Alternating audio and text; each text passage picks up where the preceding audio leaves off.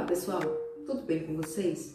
Hoje eu farei o resumo do sétimo capítulo da quarta sessão do livro Cristianismo Puro e Simples, do C.S. Lewis, o capítulo Vamos Fazer de Conta. Confere aí.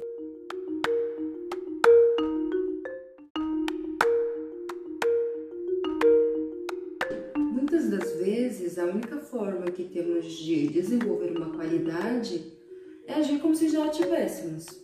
Por isso que os jogos infantis são muito importantes, porque eles fingem, né? As crianças fingem que são adultos, fazem de conta que são adultos, e nesse fazer de conta elas vão se desenvolvendo, né? Crescendo, se desenvolvendo e se tornando adultos de fato. O mesmo devemos fazer. Devemos fazer de conta que somos filhos de Deus da mesma forma que Jesus é.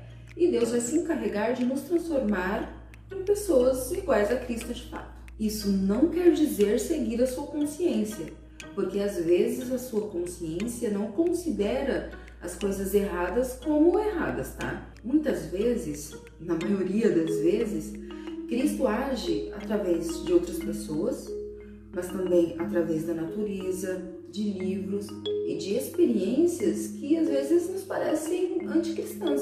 Os seres humanos são espelhos, portadores de Cristo para os outros. Às vezes são portadoras inconscientes, pessoas que não são cristãs, através do bom contágio, ajudam outras pessoas a chegarem a Deus.